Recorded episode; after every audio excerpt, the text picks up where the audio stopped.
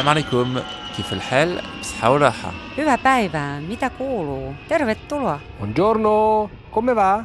Buona giornata.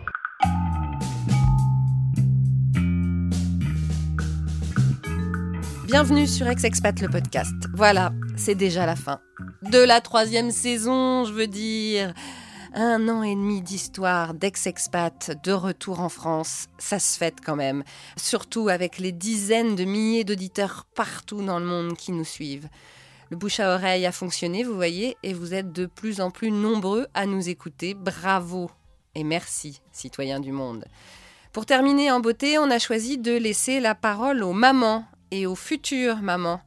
Car euh, donner naissance, c'est très beau, c'est plein d'émotions, c'est la vie. Mais on ne va pas se le cacher plus longtemps, c'est pas forcément une partie de plaisir. Ça peut même être compliqué et prendre des tournures difficiles à gérer, surtout quand on n'est pas dans son pays.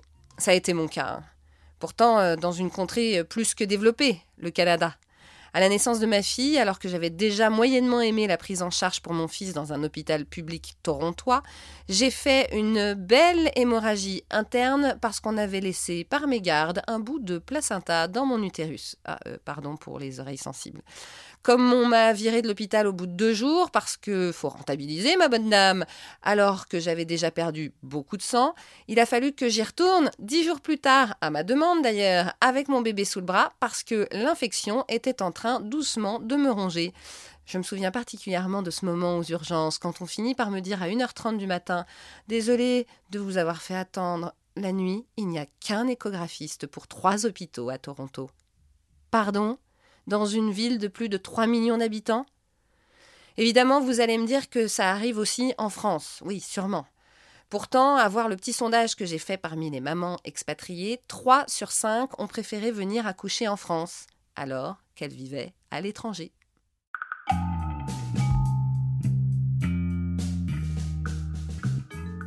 Épisode 12, saison 3, l'accouchement. Évidemment, chaque maman a son histoire et beaucoup d'entre elles m'ont dit à quel point avoir accouché à Dubaï, New York, l'île Maurice ou Singapour avait été un bonheur.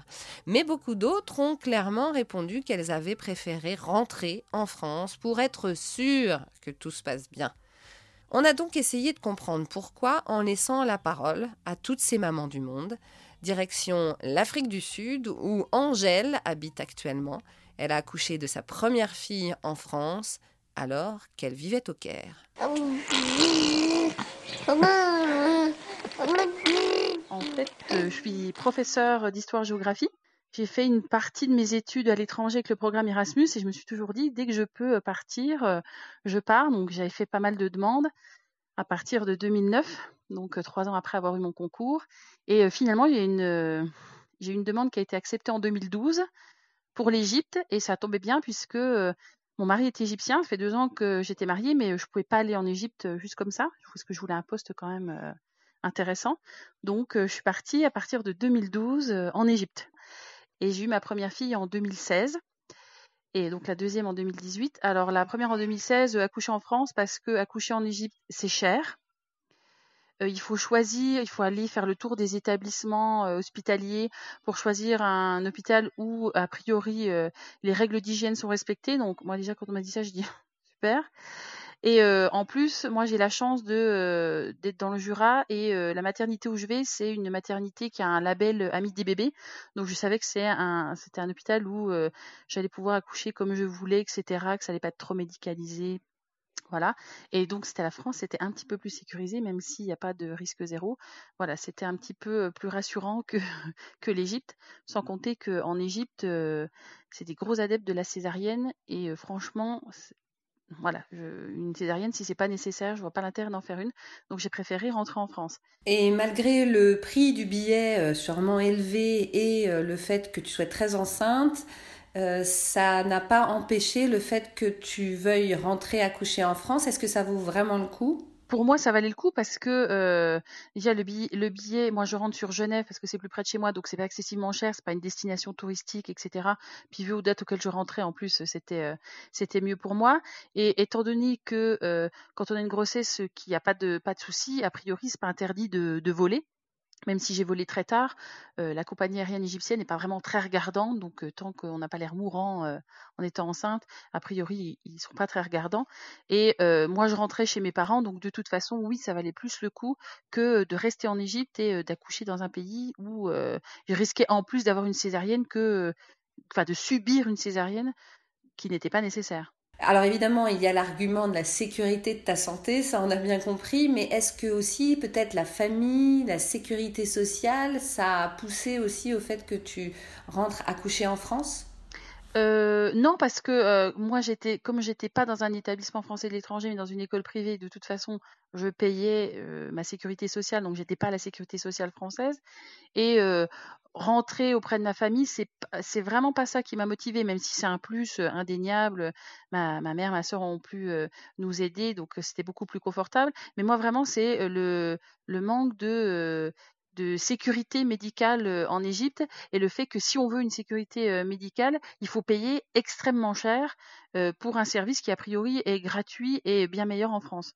évidemment, maintenant on veut savoir comment s'est passé l'accouchement. Eh bien, pour moi, moi j'ai de la chance parce que j'accouche très rapidement. Donc euh, j'ai accouché une semaine avant le terme prévu, même si j'étais pas d'accord sur les calculs. Et euh, j'ai eu un accouchement qui a duré une heure et demie. Donc en fait, j'ai eu la chance de ne pas subir un accouchement de 12 heures, 14 heures pour un premier enfant. Donc euh, j'ai eu beaucoup de chance. Donc il s'est très bien passé. Est-ce que tu as vraiment trouvé ce que tu cherchais dans l'hôpital dans lequel tu as accouché en France? Oui, oui, Absolument, tout à fait. Parce que voilà, c'est un petit hôpital, euh, ils ont un label particulier, donc tout est très, c'est très calme. On écoute vraiment, on vous demande ce que vous voulez, etc. Donc euh, ouais, pour moi c'était vraiment, c'était vraiment l'idéal. Et ça, je sais que j'aurais pas pu l'avoir en Égypte, c'est certain, à moins de payer extrêmement cher. Alors pour la deuxième, tu devais partir en Afrique du Sud euh, et du coup c'est pas la même histoire, mais tu as quand même là aussi choisi de rester en France. Alors j'ai accouché en France parce que en fait c'était, j'aurais dû prendre mon poste en septembre, mais étant donné que mon accouchement était prévu pour la rentrée scolaire, je suis pas venue euh, prendre mon poste immédiatement. Je l'ai pris au mois de décembre, donc j'ai accouché en France et je suis restée donc les trois premiers mois euh, en France donc de ma fille. Et après, on est venu euh, au début décembre 2018 euh, habiter en Afrique du Sud. Il y a beaucoup de femmes à qui euh, j'ai parlé, qui m'ont écrit sur Facebook et à qui j'aurais adoré laisser la parole, mais on n'a pas des heures et des heures, m'ont dit bah, c'est vraiment important que, que je sois en France. Est-ce que tu comprends ça? Pour la deuxième, peut-être un peu plus parce que je sais aussi que administrativement, c'est plus simple de régler tout ce qui est les papiers, etc. Et que plus tard, dans leur vie, si elles veulent obtenir un extrait date de naissance ou je ne sais quoi, en un clic, ce sera fait. Tandis que si on accouche à l'étranger, en plus, ça va compliquer euh, la vie euh, des enfants euh, donc euh, je me suis dit pour la deuxième bon en plus je suis entre deux contrats donc je vais pas aller m'installer en Afrique du Sud alors que euh, je suis à deux doigts d'accoucher c'est ridicule et que de toute façon j'ai pas à prendre mon poste immédiatement. Donc autant que comme on déménage d'Égypte je rentre en France je passe tranquillement ma fin de grossesse en France j'accouche et une fois qu'elle a trois mois hop je viens prendre mon poste tranquillement. Maman! Une chanson douce que me chantait ma maman en suçant mon pouce, j'écoutais en m'endormant. Cette chanson douce, je veux la chanter pour toi. Car ta peau est douce comme la mousse des bois.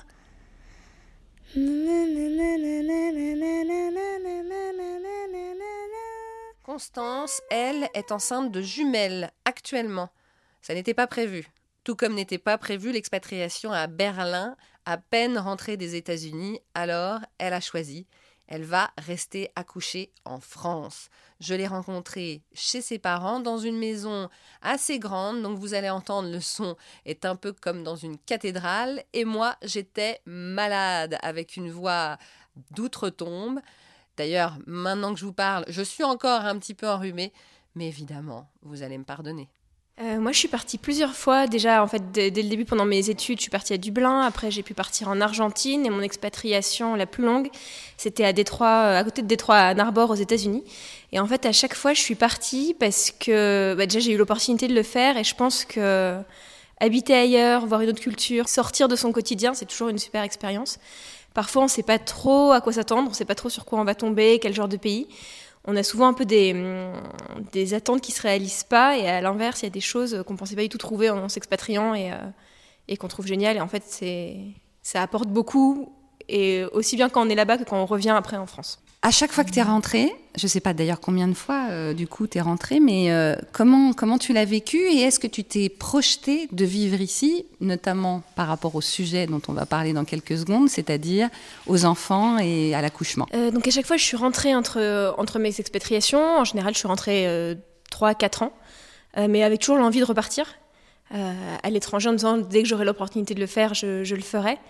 Euh, mais j'ai jamais eu envie, en tout cas pour l'instant, d'habiter de façon permanente à l'étranger. Donc je me suis toujours dit que revenir en France, en tout cas pour certaines périodes, était quelque chose qui était important pour moi.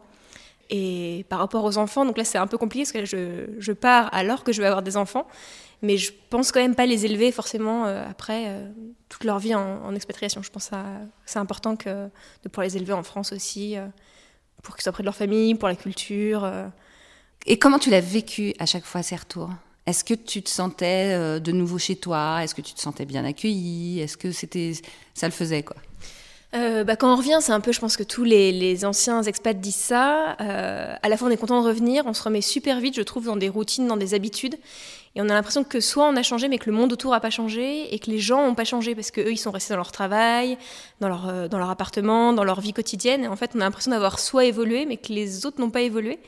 Mais en même temps, c'est très très rapide de se remettre dans ses habitudes et on a presque l'impression que l'expatriation était une parenthèse en fait. Et euh, la première fois que je suis partie, je suis partie pendant un an et en fait, à chaque fois, je, je, zappais un peu cette période dans ma tête et quand je disais l'année dernière, en fait, je pensais à il y a deux ans. Et mon année en Irlande avait tendance à un peu disparaître du radar. Mais donc, la, le retour en France se passait quand même plutôt bien. Oui, oui, à chaque fois, euh, à chaque fois ça s'est bien passé. Voilà, il y a toujours des petites choses qui manquent, mais on est aussi content de retrouver euh, ses habitudes, en fait, et, euh, et puis son entourage. Donc tu es revenu avec ton mari ou ton conjoint. Euh, vous avez trouvé un appartement tout de suite. Vous avez fait comment? Parce que encore une fois, ce, le ou les bébés n'étaient pas encore prévus. Alors on a eu de la chance en fait sur le moment, on avait un ami de la famille qui avait un dégât des eaux dans son appartement et qui donc nous le louait à tarif pas cher parce qu'il fallait attendre que le plafond sèche pour qu'il puisse repeindre et le relouer. Donc on a eu une solution un peu de secours euh, pendant un an, ce qui nous a permis après de trouver un autre appartement, mais effectivement on n'avait pas encore... Euh on savait pas encore voilà qu'on allait avoir des enfants et surtout là c'est deux d'un coup. Donc euh, ça fait changer pas mal les plans. Bah, plus que les deux enfants, entre-temps, ton mari a eu un, une proposition de boulot à Berlin, si je ne me trompe pas. Et là, ce qui est extraordinaire, c'est que pour une fois, on va pas parler de retour, mais on va parler de rester pour ta part, qu'est-ce qui s'est passé pour que tu décides de rester ici pour faire tes enfants et laisser partir ton mari? Je résume pour les auditeurs, mais évidemment, tu vas nous en parler un peu plus, euh, de façon un peu plus longue. Effectivement, le départ à Berlin n'était pas du tout prévu. En fait, mon mari a, il fait de la recherche. Il a postulé à Berlin, mais en pensant qu'il n'aurait jamais le poste. Euh, même, je suis allée avec lui passer les entretiens, enfin l'accompagner pendant ses entretiens. Et à la sortie, il me disait, euh, je pense que c'est raté, je l'aurai pas, mais c'était intéressant. Et le lendemain, euh, il a été rappelé en disant bah, on vous propose le poste et c'est pour 5 ans. Et donc là, on s'est dit waouh ben, voilà, c'était pas prévu de repartir. Euh, surtout qu'on parle allemand ni l'un ni l'autre, donc déjà, c'était pas forcément une destination qu'on envisageait à la base. Et ça, c'était au mois de mars l'année dernière. Et donc voilà, moi j'avais prévu, euh, a priori au début plutôt de partir euh, en même temps que lui, donc il a, il a pris ses fonctions là au mois d'octobre. Euh, mais en mai, je suis tombée enceinte. Euh, et donc là, on s'est demandé qu'est-ce qu'on fait? Est-ce que moi, je reste un peu plus longtemps en France? Euh, Surtout que ça a été un début de grossesse un peu difficile. Euh, donc. Bah oui, des jumeaux là, donc. Oui, en plus, voilà. Donc du coup, le fait de partir, de partir directement en Allemagne, dans un pays dans lequel je parle pas la langue, où j'ai pas été suivie, enfin, je connais pas, j'ai pas de, de médecin là-bas. Euh, je me suis dit que c'était peut-être plus sûr ou plus confortable. En tout cas, je, le sentais plus de rester, euh, de rester en France en fait pour cette période, donc jusqu'à l'accouchement qui est prévu pour fin janvier. Donc c'est pas non plus une période de séparation trop longue. Hein. Il part début octobre, euh, voilà, j'accouche fin janvier et j'espère pouvoir partir avec les bébés euh, courant mars. Mais euh, c'est vrai que c'est un choix qui n'est pas évident non plus, parce que du coup, mon mari ne suit pas forcément la grossesse de près. Euh, voilà, aujourd'hui, j'ai visité la maternité, il n'a pas pu venir. Mais euh, je pense que ça le rassure, en fait, lui aussi, de savoir qu'on est suivi par une équipe en France où on comprend, enfin, il n'y a pas de problème de communication, que s'il y a un problème ou si on a des questions ou quoi que ce soit. voilà, on sait que c'est quand même plus facile. C'est marrant parce que dans ce podcast, on parle souvent, euh, malheureusement, euh, un peu de façon péjorative de la France pour certaines choses. Les gens qui reviennent, qui ont des difficultés avec la sécurité sociale, qui ont des difficultés avec Pôle emploi, qui se se sentent pas accueillis, etc. Mais sur ce sujet de la médecine et notamment de, de l'accouchement, on se rend compte que beaucoup de femmes, euh, en tout cas c'est un peu le sondage que j'ai fait sur Facebook, même si elles sont en expatriation, reviennent pour accoucher. Toi, c'était vraiment un, évidemment un choix aussi délibéré, parce qu'avec le nombre d'expatriations de, que tu as faites, je suppose que même si tu n'étais pas enceinte à l'époque, tu as dû voir un peu comment ça se passait autour et comment ça se passe en France. Oui, effectivement, en fait, quand je compare aussi, même, j'ai pas mal d'amis qui sont expatriés à l'étranger et qui ont accouché à l'étranger. Euh, je connais pas les systèmes euh, voilà par cœur parce que je les ai pas vécus, mais à chaque fois, j'ai quand même l'impression que le suivi est peut-être moins complet. Euh, j'ai une amie là qui est, enceinte, qui est en Angleterre. Elle a que très très peu de rendez-vous. Euh, le suivi médical est très très light. Donc d'un côté, si tout se passe bien, tant mieux. Mais dans des cas un peu plus compliqués et surtout avec des jumeaux où il y a des risques de prématurés et de complications, j'ai quand même l'impression qu'en France, on a un suivi qui est plus rapproché. Euh, et on a effectivement plusieurs très bons services de maternité. Et euh, surtout pour des premiers enfants, je pense que c'était important. J'ai une autre amie qui était aux États-Unis, qui a eu ses premiers en France et son deuxième aux États-Unis. Elle a dit que ça l'a rassuré que ce soit le deuxième aux États-Unis. Et si ça avait été le premier là-bas, ça aurait été probablement plus compliqué aussi. Est-ce que le fait aussi, parce qu'il faut expliquer que là, euh, le son est peut-être pas exceptionnel parce qu'on est dans une maison incroyable avec euh, très haut de plafond, donc évidemment euh, ça fait un peu écho, mais, mais le fait est que c'est une très belle maison, mais c'est surtout la maison de tes parents. C'est ça aussi l'expatriation, c'est qu'à un moment donné, tu as décidé de pas partir à Berlin pour l'instant pour faire tes enfants dans des conditions voilà, que tu considères bonnes. Mais du coup, tu es aussi avec ta famille, mais aussi ça veut dire que tu vis avec ta famille. Ça doit pas être évident tous ces choix quand même. Bah, disons que ça a été un peu, on s'est posé beaucoup de questions avec mon mari pour euh, l'organisation de tout ça, parce que donc lui, on savait qu'il partait à, Berlin parce qu'il pouvait pas décaler sa prise de poste au-delà du 1er octobre. En même temps, on faisait garder un appartement à Paris avec le loyer à Paris plus lui son loyer à Berlin, euh, ça allait pas le faire. Et j'ai la chance d'avoir des parents qui habitent euh, à Paris, qui ont effectivement une, une, maison, et donc il y avait une chambre pour moi et c'était possible de cohabiter sans se marcher dessus.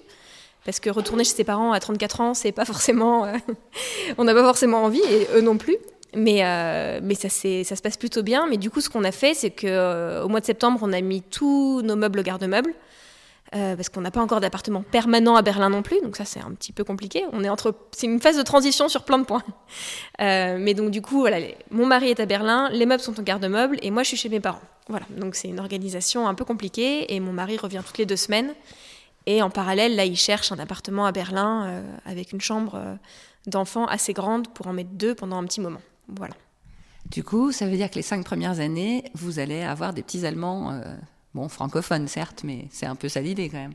Bah oui, du coup, on verra. On n'a pas encore décidé si on les mettra dans une école française ou une école allemande, mais effectivement, elles seront élevées quand même euh, en Allemagne avec euh, une double culture et aussi euh, elles parleront les deux langues, j'espère, et mieux que nous du coup. Et après, elles pourront voilà, discuter en allemand et on comprendra pas la moitié des choses. Mais, mais je pense que c'est une chance aussi pour le coup. Après, pour des enfants de grandir à l'étranger, je pense que, ça peut être une vraie chance aussi d'ouverture, d'apprendre aussi une langue quand on est tout petit où on a tellement de facilité. Donc ça, je suis plutôt contente voilà, de pouvoir de me dire je vais élever des enfants pour les premières années à l'étranger euh, on reviendra probablement en France euh, après. Euh, mais en plus, je crois que Berlin est une ville qui est plutôt bien adaptée pour les, enfants et surtout pour les petits, où on vous regarde moins de travers quand vous rentrez avec une poussette dans un café ou dans un restaurant. Donc voilà, pour les premières années, je pense que ça sera, ça pas mal. Mais là, ça, paraît encore loin entre effectivement l'accouchement qui est pas pour tout de suite et puis toutes ces histoires de déménagement, de, de transition, voilà, à tous les niveaux. Il t'est pas du tout passé par la tête que, en accouchant là-bas, même si du coup tu étais peut-être moins rassurée, tu aurais eu des enfants binationaux, enfin, qui auraient la double nationalité? On s'est pas trop posé la question. Euh, après, d'un côté, c'est l'Europe, donc je ne sais pas si ça change. Voilà, si ça avait été les États-Unis, effectivement, on se dit avoir un passeport américain, ça peut toujours, euh, toujours servir.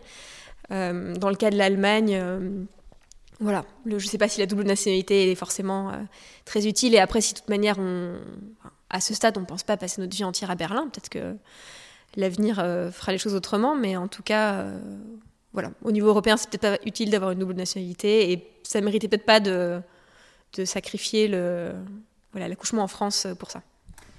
C'est tes premiers enfants ici.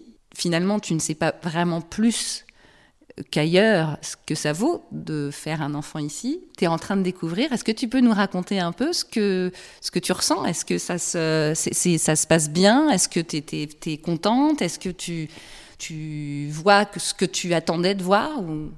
Pour l'instant, oui, voilà, je, suis restée en France notamment pour, euh, pour le suivi médical, euh, pour ce genre de choses. Et effectivement, j'ai un suivi assez rapproché aussi. C'est le cas avec les, avec les jumeaux, euh, on a des rendez-vous beaucoup plus fréquents, euh, en tout cas en France, euh, chez, les gynécologues, à la maternité, etc. Donc là, pour l'instant, j'ai vraiment un super suivi. Donc je ne sais pas si ça aurait été la même chose en Allemagne, mais en tout cas, je ne regrette pas du tout d'être restée en, en, France pour ça.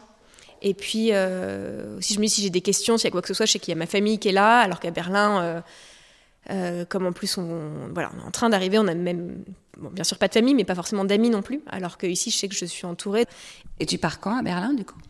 Bah, on espère euh, courant mars, euh, parce qu'il faut le temps de faire les papiers d'identité, en fait, surtout ce à quoi je n'avais pas pensé, qu'on ne peut pas sortir des enfants du territoire comme ça, donc il faut le temps de faire une pièce d'identité, et puis peut-être les premiers vaccins, et être sûr que, voilà, que les jumelles auront assez, enfin, un poids aussi suffisant pour voyager. Donc la grosse question qui se pose maintenant, c'est est-ce qu'on y va en avion ou en voiture, sachant qu'en avion c'est deux heures, mais c'est en avion. Et comme mon mari travaille euh, dans les vaccins, lui, il est persuadé qu'elles vont attraper toutes les maladies du monde dans l'avion, parce qu'elles ne seront pas encore vaccinées. Et en voiture, c'est 10 à 12 heures. Donc c'est un autre périple, mais euh, voilà.